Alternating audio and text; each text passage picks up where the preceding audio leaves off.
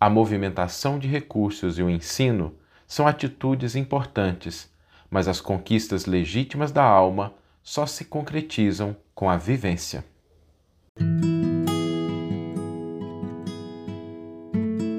Você está ouvindo o podcast O Evangelho por Emmanuel, um podcast dedicado à interpretação e ao estudo da Boa Nova de Jesus através da contribuição do benfeitor Emmanuel.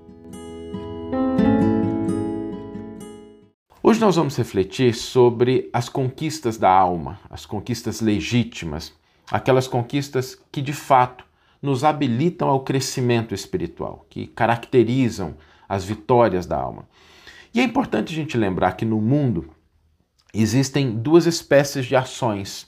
As duas importantes, mas uma caracteriza uma conquista legítima, enquanto que a outra tem o seu valor, é importante, mas ela não caracteriza a conquista legítima. Esse, essa última, né, é aquilo que a gente faz e que não caracteriza uma conquista legítima é quando a gente começa a movimentar recursos.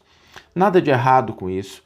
É muito importante a gente movimentar os recursos para que a gente possa alocá-los no, no lugar certo, para que a gente possa distribuir para quem precisa daquele recurso. Isso é muito importante também.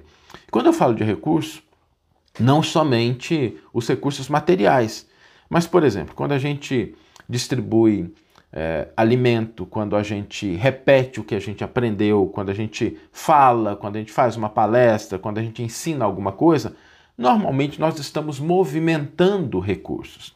Mesmo quando a gente ensina, lembremos que quando a gente ensina algo, muitas vezes é algo que a gente aprendeu de uma pessoa e a gente ouviu aquilo, achou interessante, a gente compartilha. Hoje, em um mundo de redes sociais, a palavra compartilhar, ela também adquire esse sentido. A gente compartilha muitas coisas que a gente recebe e a gente compartilha com o outro. E isso é extraordinário quando a gente está compartilhando boas coisas, quando a gente está ensinando coisas valiosas, elementos que podem engrandecer as pessoas. Extraordinário isso. Agora, existe um outro tipo de ação que é quando a gente exemplifica, quando a gente vivencia aquilo que a gente está buscando compreender. Para a gente pegar um, um, um, exemplo simples, né? Às vezes a gente oferece alguma coisa de material para quem está precisando, para quem está passando por um momento de penúria, de dificuldade. Isso é movimentar recurso.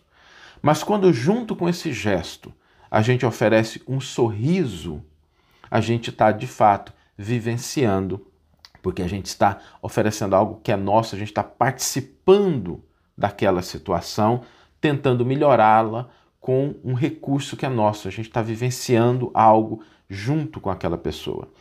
É importante a gente mandar uma mensagem, mas quando a gente comparece com a presença, quando nós estamos fisicamente, quando a gente está ali dentro da situação, seja ao lado de quem está passando por dificuldade, seja ao lado de uma pessoa que não compreende, que ela está no momento de irritação, a gente está vivenciando a situação. A gente passa por diversas situações na vida em que nós somos levados a uma ou outra dessas situações. E lembremos-nos sempre de que é importante movimentar, mas é fundamental a gente vivenciar. Eu me lembro muito, já contei aqui algumas vezes, de uma história do Chico que me sempre vem na minha cabeça quando a gente reflete sobre esse tema, que é uma vez em que o Chico tinha recebido um caminhão de donativos e ele estava organizando as cestas para poder levar para as várias famílias que ele atendia. Chico tinha uma obra de assistência social extraordinária, muito ampla, não só restrita aos espíritas, mas também a qualquer pessoa que estivesse precisando. E ele estava ali organizando as cestas, né, montando, separando os mantimentos, e o Emmanuel aparece para ele e percebe que o Chico está assim, muito feliz, né, muito alegre, está eufórico. E o Emmanuel pergunta para ele: Chico, por que, que você está tão feliz assim? E o Chico responde: Emmanuel, você não está vendo a quantidade de recursos que a gente vai poder levar para outras pessoas? E o Emmanuel diz assim: tô, Chico. Só que movimentar os recursos materiais de onde eles estão para onde eles devem estar é obrigação, Chico. Quando você se alegrar, se alegre por algo que você dá de você, pela sua presença, pelo seu tempo, pela sua postura, pela sua exemplificação. E essa história é muito bonita porque ela mostra de fato esses, essa diferença entre essas duas atitudes. As duas louváveis, as duas importantes quando direcionadas ao bem, mas as conquistas legítimas da alma vêm somente com a internalização, e essa internalização só é possível com a vivência, com a experiência. Às vezes, quando a gente vai para o mundo, quando a gente tem que lidar, quando a gente tem que vivenciar, existem dificuldades. Por exemplo, quantos de nós já não tivemos né, uma reflexão? Nossa, o perdão, o perdão é algo muito bonito, o perdão é importante, mas quando a gente tem que vivenciar a necessidade do perdão, é diferente. Mas não importa quantos livros nós tenhamos lido, quantas palestras nós tenhamos assistido ou proferido sobre perdão, nada substitui o ato de perdoar na internalização desse precioso recurso da alma. A gente pode ouvir falar de fraternidade, de caridade, isso é muito importante porque vai sensibilizando a nossa alma, vai predispondo o nosso espírito, mas nada substitui o ato fraterno, a caridade legítima. A gente pode falar de muitas coisas relacionadas a relacionamentos, a gente pode estudar, a gente pode ouvir, a gente pode teorizar, mas nada substitui a gente se relacionar com as pessoas. Às vezes é difícil, muitas pessoas buscam fugir da experiência do mundo porque dizem assim: ah, mas o mundo é muito complicado, as pessoas são ignorantes, elas não compreendem, elas se apegam a coisas que não são as mais importantes, às vezes impera o orgulho, o egoísmo. E ok, às vezes a gente encontra esses elementos. Mas lembremos-nos que a conquista da alma é sempre a luz sobre as trevas, é sempre a alegria sobre a tristeza, é sempre o ensinamento, o aprendizado sobre a ignorância. E é exatamente nessas situações que nós temos as oportunidades mais importantes para que a gente possa vivenciar. Então, se existe dificuldade no mundo, não fujamos ao contato com as pessoas, às oportunidades de vivência, porque é através dessa vivência que nós vamos adquirir os valores legítimos da alma. Cada dia, cada situação, cada circunstância nos oferece essa possibilidade da gente vivenciar algo que pode consolidar uma conquista efetiva da alma. É por isso que muitas vezes nós podemos passar por várias situações, a gente movimentar vários recursos, o recurso financeiro, o recurso da palavra, o recurso da mensagem compartilhada, mas quando a gente vivencia uma experiência, a gente passa por ela, algo dentro de nós se modifica. E essa é de fato uma conquista que ela é inalienável, ninguém pode nos tirar. Os recursos às vezes eles vêm e vão. Eles chegam e passam, mas as conquistas da alma, essas ficam conosco para sempre. Vamos ler agora a íntegra do versículo e do comentário que inspiraram a nossa reflexão dessa manhã.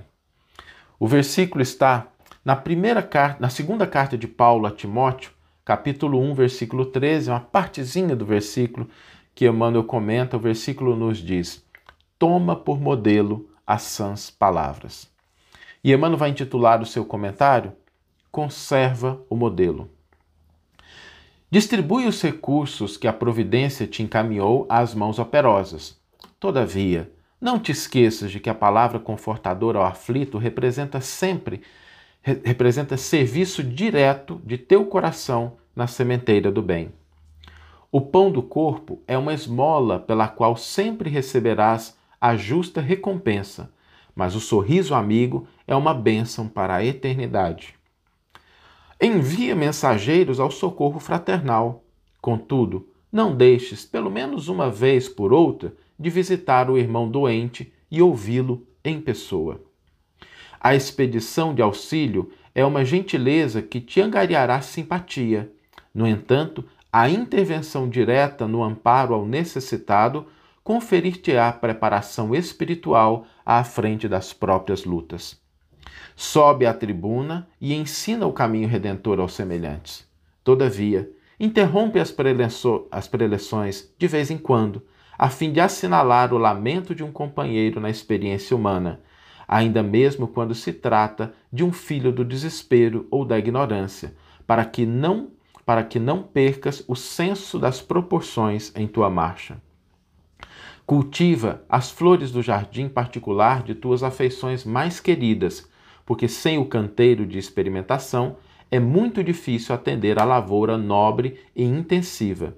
Mas não fujas sistematicamente à floresta humana, com receio dos vermes e monstros que a povoam, porquanto é imprescindível te prepares a avançar mais tarde dentro dela. Nos círculos da vida, não ouvides a necessidade do ensinamento gravado em ti mesmo. Assim como não podes tomar alimento individual por intermédio de um substituto, nem podes aprender a lição guardando-lhe os caracteres na memória alheia, não conseguirás comparecer ante as forças supremas da sabedoria e do amor com realizações e vitórias que não tenham sido vividas e conquistadas por ti mesmo. Conserva, pois, contigo o modelo das sãs palavras. Que você tenha uma excelente manhã, uma excelente tarde ou uma excelente noite e que possamos nos encontrar no próximo episódio. Um grande abraço e até lá!